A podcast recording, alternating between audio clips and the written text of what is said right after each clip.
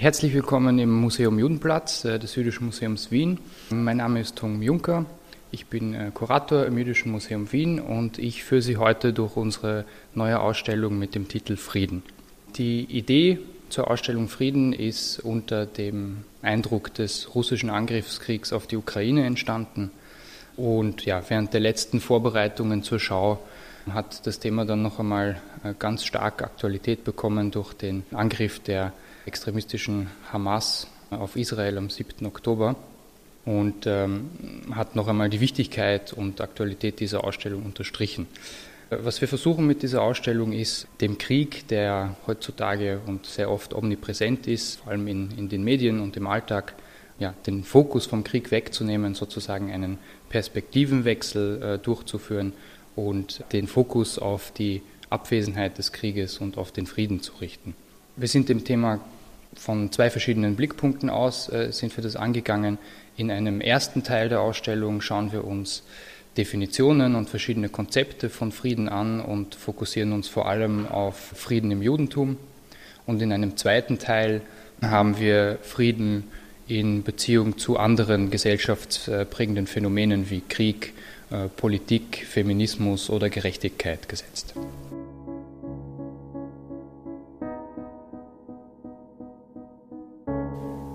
Unserem ersten Ausstellungsraum beschäftigen wir uns mit verschiedenen Definitionen des Friedens. Wir haben in der Mitte einen partizipativen Bereich, in dem Sie einen äh, runden Tisch mit Sesseln, einen sogenannten, von uns sogenannten Verhandlungstisch sehen.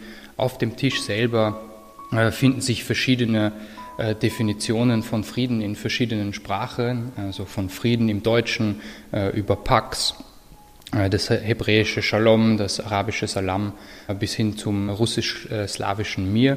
Hier werden die verschiedensten Bedeutungen von Frieden hervorgehoben.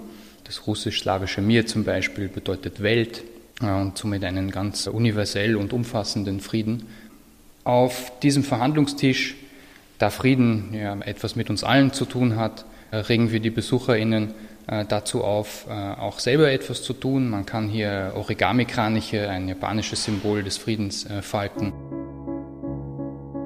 Nach dem Atombombenabwurf auf, oder den Atombombenabwürfen auf Hiroshima und Nagasaki gab es sehr viele Strahlenopfer und das berühmteste Strahlenopfer geworden ist Sadako Sasaki, ein junges Mädchen, das als Folge des Abwurfes Leukämie bekommen hat. Und sie hat begonnen, Kraniche zu falten in Japan in japanischer Tradition steht der Kranich für Langlebigkeit und Glück. Und einer Sage nach, wenn man tausend Kraniche faltet, hat man einen Wunsch frei. Sie hat dann sehr schnell tausend Kraniche gefaltet und weitergefaltet. Und sie ist 1955 an den Folgen der Leukämie gestorben. Und ihre Geschichte fand dann weltweite Verbreitung und Anteilnahme. Und äh, der Origami-Kranich ist dann dadurch zu einem internationalen Friedenssymbol geworden, vor allem in der Anti-Atom-Bewegung. Man kann aber auch auf äh, Kärtchen Nachrichten hinterlassen und die Frage beantworten, was Frieden für jeden selber bedeutet. Diese Kraniche und diese Botschaften kann man über dem Tisch aufhängen. Ähm, und hier hängen schon ganz viele Kraniche äh, und Botschaften und hier hat zum Beispiel ein Besucher, ein junger Besucher, die Frage, was Frieden für ihn bedeutet, beantwortet damit, dass es bedeutet, dass kein Krieg ist, keine Diskrimination und keine Ungleichheiten.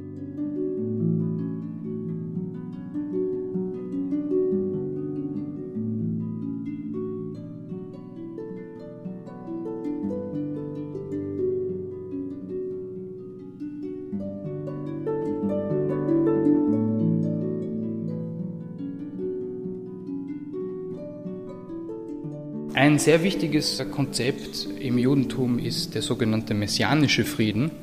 Der messianische Frieden bezieht sich sozusagen auf die Vorstellung der Ankunft eines Messias am Ende der Tage, der ein ewiges Friedensreich einläutet.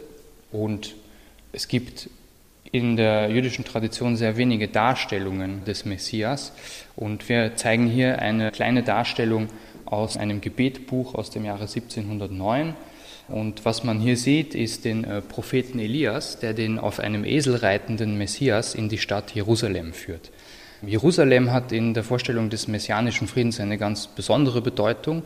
Ähm, das erkennt man schon allein an der gleichen Wortwurzel der Worte Shalom und äh, Jerusalem, Jerusalem.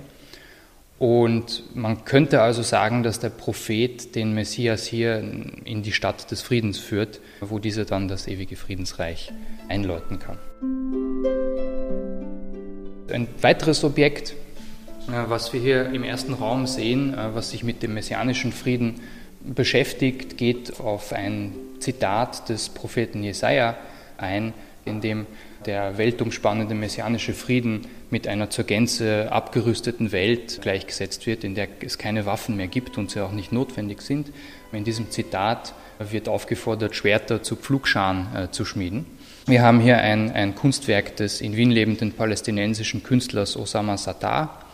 Er hat sich in seinen Werken sehr oft schon mit Grenzen und deren Überwindung beschäftigt und durch seine Ehe mit einer jüdischen Israelin ist ihm vor allem die, die Trennung von Israelis und PalästinenserInnen sehr, ja, sehr direkt vor Augen geführt worden.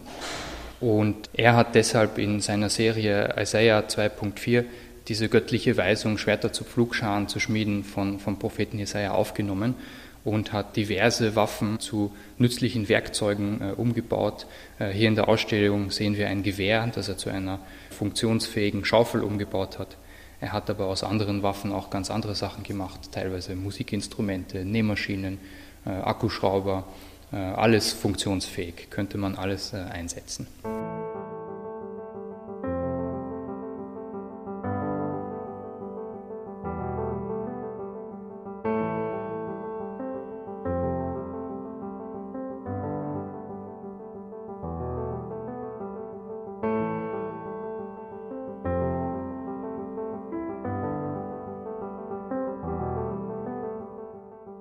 Im Foyer des Museum Judenplatzes, bevor man in den zweiten Ausstellungsraum der Friedensausstellung kommt, findet man ein ganz unscheinbares Objekt. Auf den ersten Blick kommt es einem auch gar nicht wie ein Ausstellungsobjekt vor.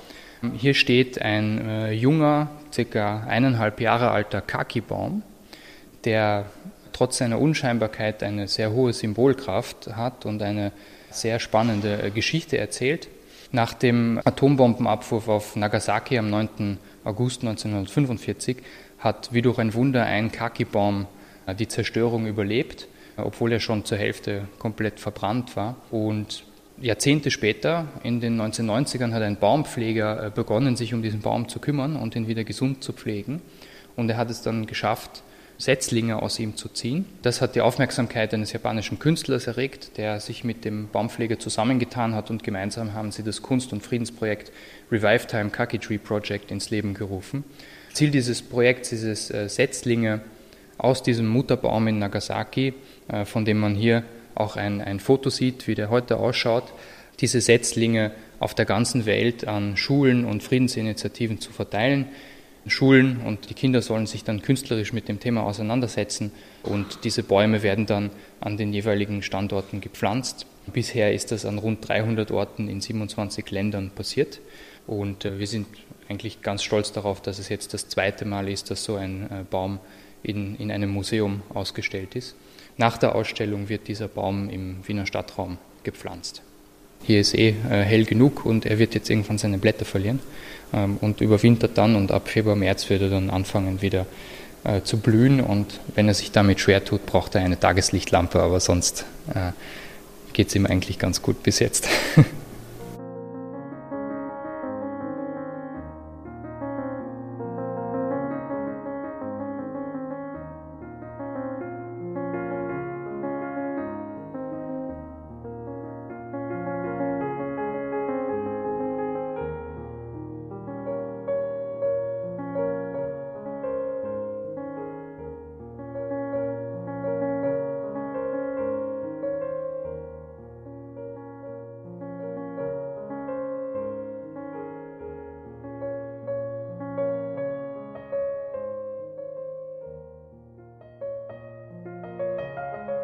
Wir wollten irgendwie das Thema ganz breit aufmachen und das ist auch ein bisschen das Ziel dieser Ausstellungsserie, die wir jetzt hier am Judenplatz haben.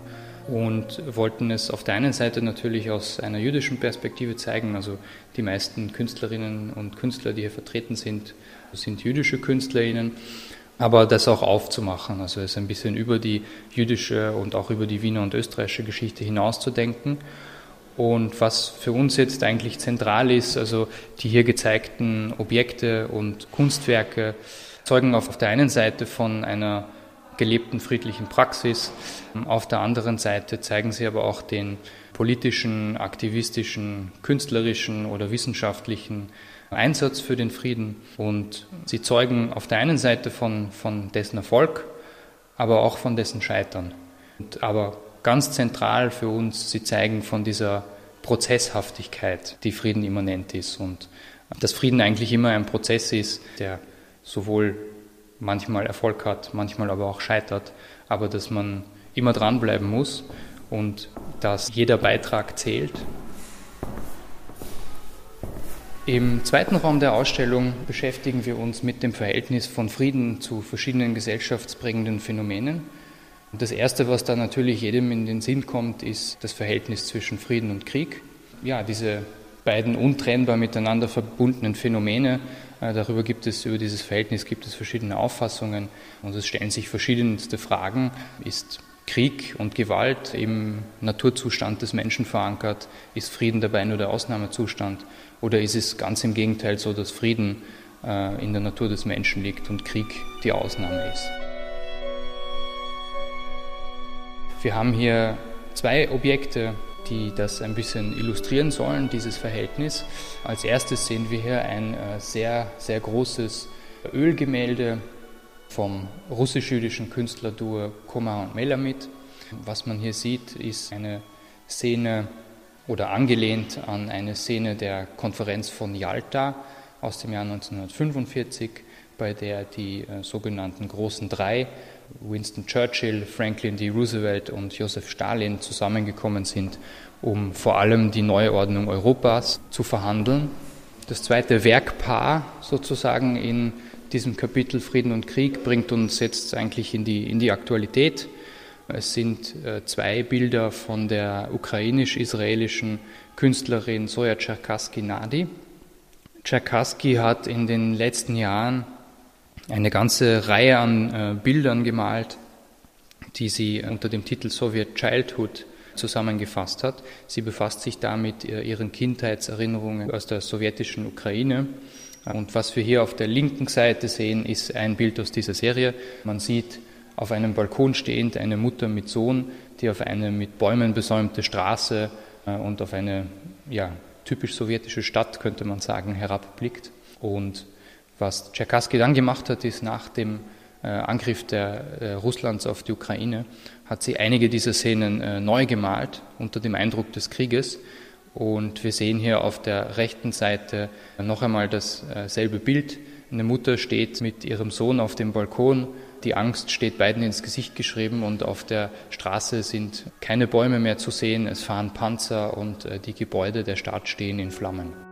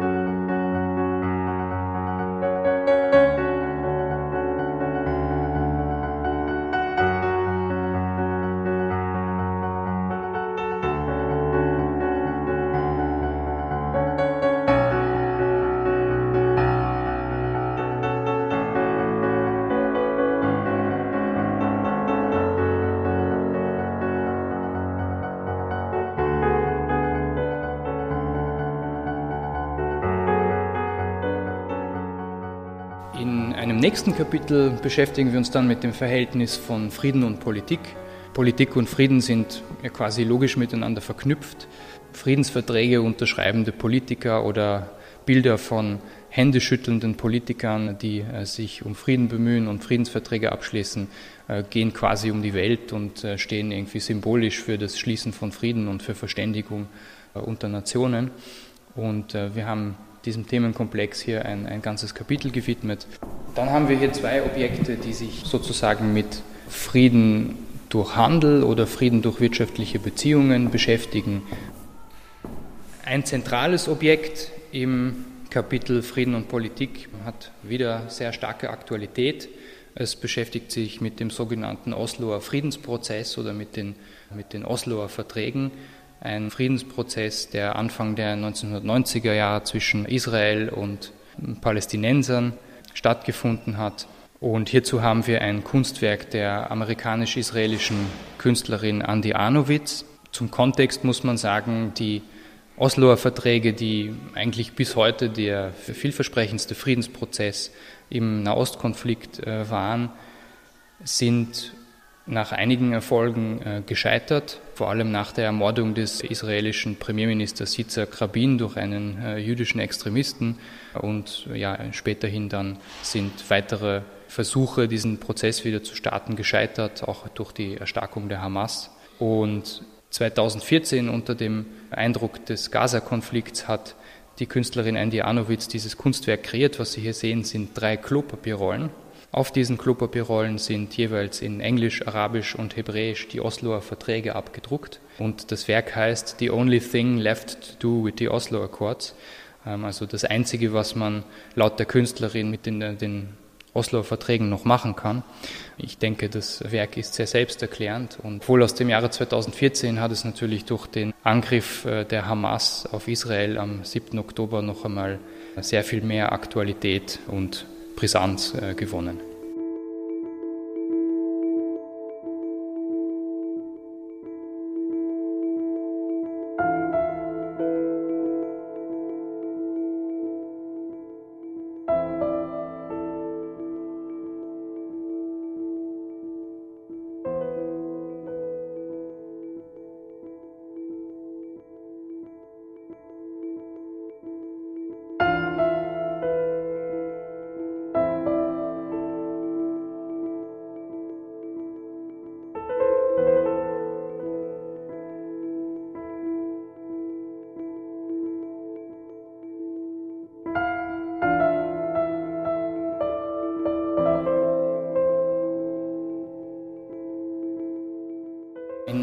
Nächsten sehr zentralen Kapitel widmen wir uns dem äh, Thema Frauen und Frieden. Gewalt, Krieg äh, und Militarismus sind immer sehr stark mit patriarchalen Strukturen verbunden und daher sind es meistens Frauen und Mädchen, die die ersten Leidtragenden von bewaffneten Konflikten sind. Und so sind es auch sehr oft Frauen, die sich für friedliche Lösungen von Konflikten einsetzen und sich dabei auch gleichzeitig für, für die Rechte von Frauen stark machen. Und dann haben wir in diesem Kapitel zwei zentrale Objekte. Einmal sehen wir hier in einer Vitrine ein kleines Adressbuch.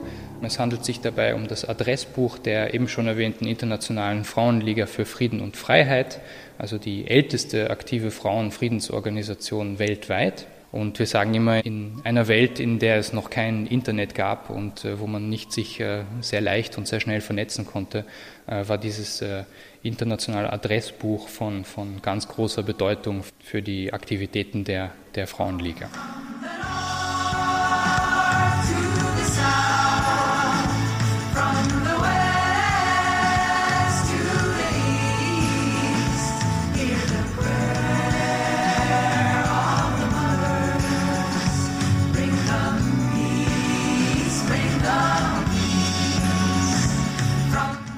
Zweites Objekt in diesem Kapitel äh, haben wir hier ein Video, das handelt sich diesmal um ein Musikvideo der Singer-Songwriterin Jael Deckelbaum und wir stellen damit die israelische Initiative Women Wage Peace vor. Die israelische Frauenorganisation setzt sich für, für Frieden ein und für die Einbeziehung von Frauen in alle politische Friedensbestrebungen. Sie hat sich 2014 äh, nach dem Gaza-Konflikt äh, formiert und jüdische, muslimische, christliche Israelinnen, säkuläre, gläubige, liberale, konservative Frauen zu einem breiten Bündnis für Frieden äh, vereint. Zum Sukkot 2016, dem Laubhüttenfest, ähm, hat Women Who Age Peace den sogenannten March of Hope mit tausenden Teilnehmerinnen, darunter auch rund 3000 äh, Palästinenserinnen, organisiert. Und das Lied, was Sie hier hören, Prayer of the Mothers, thematisiert diese Friedensdemonstration. Auch bei diesem Objekt hat uns die Aktualität mit dem Angriff der Hamas am 7. Oktober äh, sozusagen eingeholt. Seit dem 7. Oktober galt äh, Vivian Silva, eine der führenden Aktivistinnen von Women Rich Peace, zunächst als vermisst und man hat vermutet, dass sie als Geisel nach Gaza verschleppt äh, worden ist. Und jetzt am 13. November ist ihr Tod bestätigt worden. Ähm, und sie wurde tatsächlich nicht verschleppt, sondern am 7. Oktober in äh, ihrem Haus nahe Gaza von der Hamas umgebracht.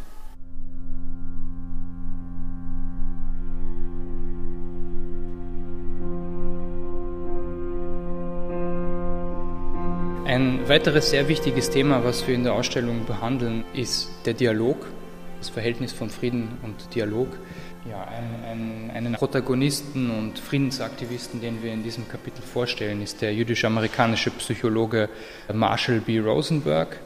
Rosenberg hat also unter dem Eindruck seiner eigenen Erfahrungen mit Antisemitismus und durch seine Arbeit in der Bürgerrechtsbewegung das Modell der gewaltfreien Kommunikation entwickelt.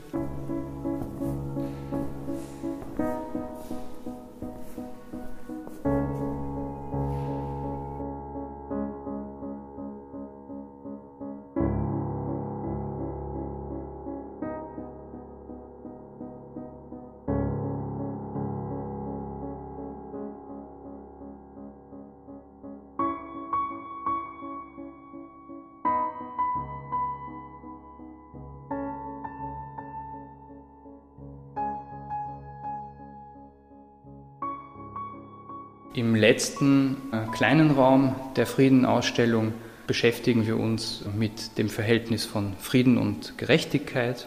Mir und meiner Co-Kuratorin Adina Seger war es besonders wichtig, dass das Thema Gerechtigkeit am Ende der Ausstellung steht, da die Vorstellung, dass es ohne Gerechtigkeit keinen Frieden geben kann, sehr zentral ist. Was Sie hier als zentrales Objekt sehen, ist eine Terrakotta-Skulptur des äh, italienischen Bildhauers Rinaldo Rinaldi aus dem Jahre 1845. Die Skulptur stellt die beiden Göttinnen Pax und Justitia dar und sie, diese, diese Darstellung, diese Personifikation von Pax und Justitia, wie man äh, in der Skulptur sieht, die sich sehr innig zugewandt sind, geht auf äh, einen Psalm aus der Bibel zurück, in dem es heißt, Gerechtigkeit und Friede küssen sich. Und in seiner ursprünglichen Bedeutung hat diese Allianz von Frieden und Gerechtigkeit sozusagen den, ja, bringt den, den gerechten Frieden zwischen Gott und Mensch mit sich. Und seit der Neuzeit steht diese Allegorie von sich küssender Gerechtigkeit und Frieden allerdings auch für die Idee, dass es auch unter Menschen keinen Frieden ohne Gerechtigkeit geben kann.